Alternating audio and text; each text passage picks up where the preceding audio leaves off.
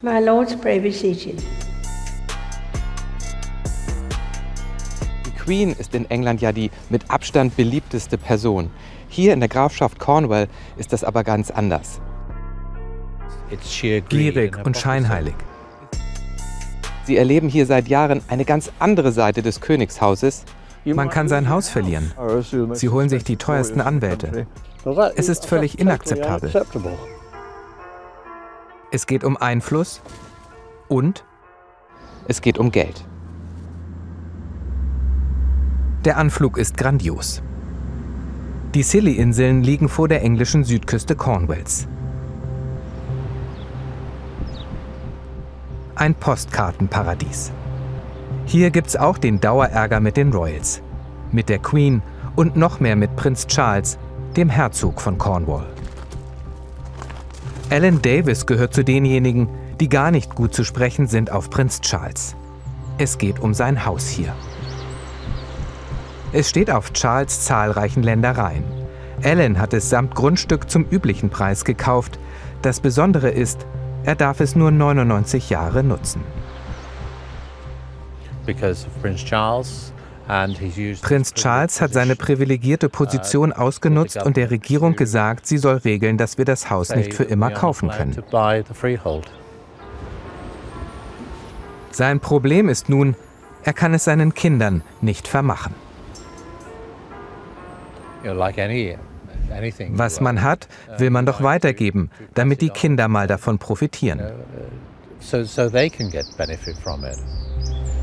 Das geht in Charles Herzogtum nicht immer. Und der Grund ist, hier gelten Sonderregeln für den Prinzen, die es sonst in England nicht gibt.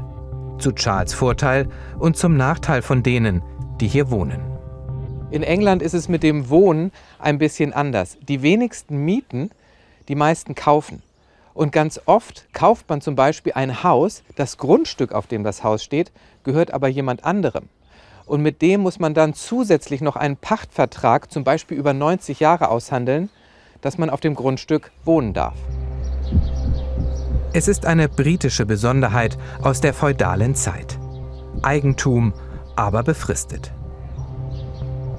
Tony Dingley ist Makler und hat ständig damit zu tun. Das ist befristetes Eigentum, das. Und das auch. Es hat einen Vorteil. Es ist meist etwas günstiger als Eigentum.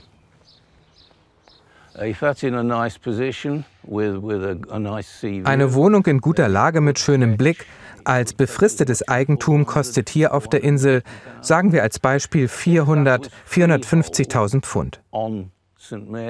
Ohne Befristung, also volles Eigentum, wären es 100.000 Pfund mehr.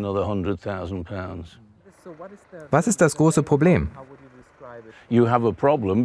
Du hast ein großes Problem. Wenn die Befristung nicht verlängert wird, dann verlierst du auch dein Haus. Hier in Cornwall kann das immer noch passieren. Anderswo ist man davor schon geschützt. Es ist extrem ungerecht, denn Geld gibt es nicht zurück, wenn man das Haus verliert.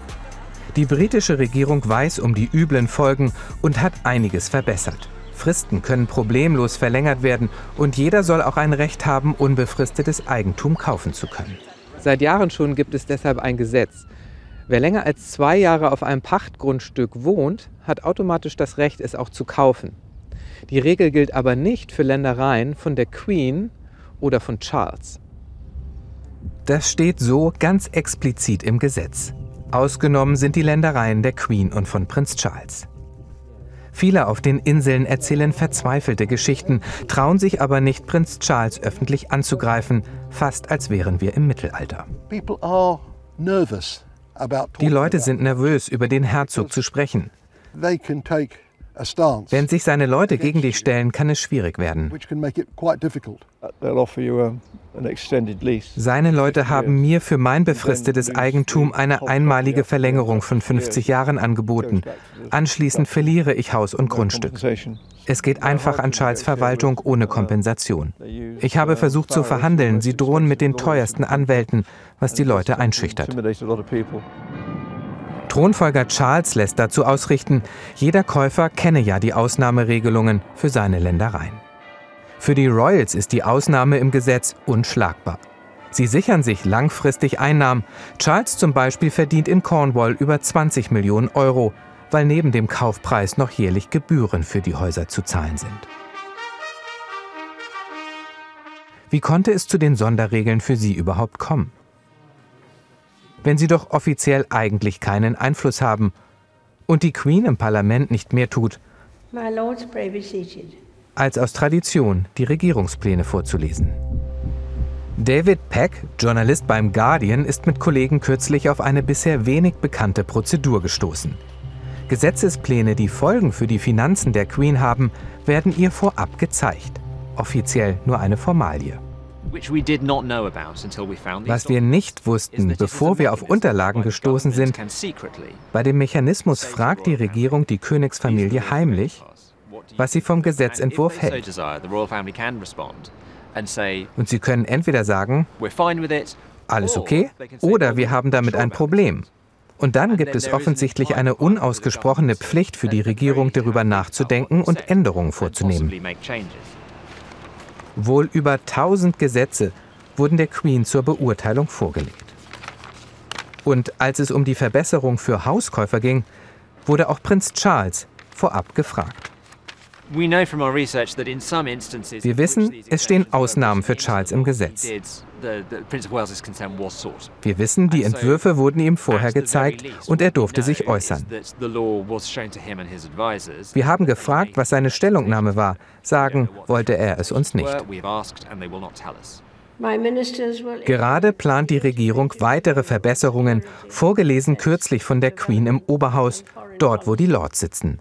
Die Regierung wird mehr Leuten helfen, ein eigenes Zuhause zu besitzen und die zusätzlichen Gebühren für befristetes Eigentum abschaffen.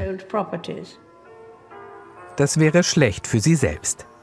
Deshalb fragen sie sich in Cornwall schon, ob die Royals womöglich wieder Sonderwünsche äußern durften. Nun kann man ja sagen, na gut, dann hat halt die Queen und vielleicht auch Charles ein paar Privilegien.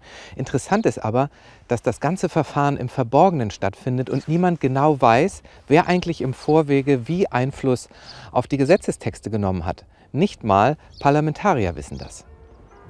Das jedenfalls, findet Anthony Berkeley, geht nicht in einer Demokratie. Er ist selbst Lord im Parlament und wohnt auf den Scilly-Inseln. Nicht mal ihm wird gesagt, wie die Änderungswünsche der Royals aussahen. Seit Jahren schon nicht.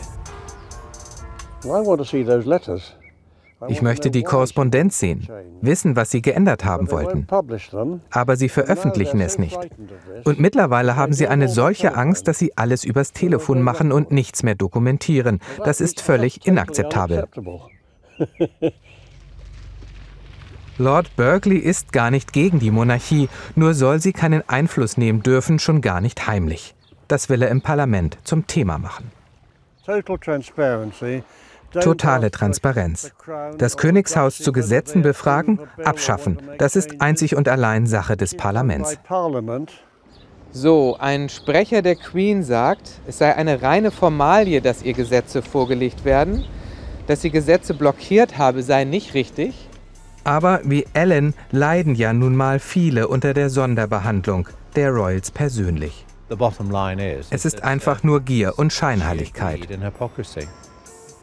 Er hofft deshalb, dass die mittelalterlichen Ausnahmen endlich mal abgeschafft werden, die gleichen Rechte für alle gelten. Schließlich sei man ja nicht mehr im Mittelalter.